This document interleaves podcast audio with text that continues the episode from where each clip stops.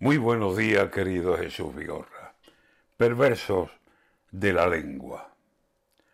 Esas palabras, casado, cuidado con esa lengua, que la lengua de los hombres tiene mucho de escopeta y le damos al gatillo y más de una vez nos pesa.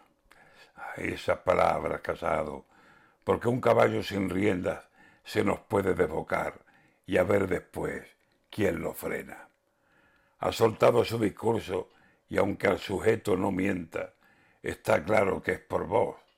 Y quiera Dios que esas piedras que en anónimo ha tirado en contra no se le vuelvan.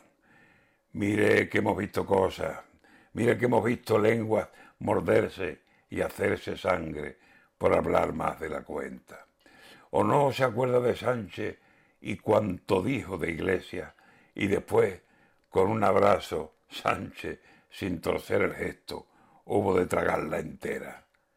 Y lo que Pablo juró, y después todo era fiesta, sueldazo, sonrisa, aplauso. Reconduzca usted esa lengua, no se ponga a hablar así, que el mundo da muchas vueltas, y hoy jura usted que no va, y mañana se presenta.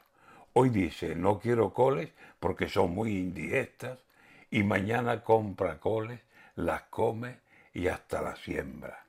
Mire que tenemos visto muchos toros en la feria, y hemos visto puñaladas y después dormir la siesta, que hemos visto juramentos pasados por la entrepierna, porque a uno le convenía o porque a dos le interesa.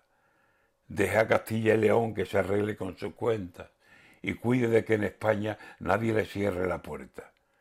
Que hemos visto cómo un drama terminó siendo comedia y cómo fueron odiados algunos yernos y nueras y terminaron de santo en voz del suegro y la suegra. Así que no hable muy alto y sujétese a la lengua.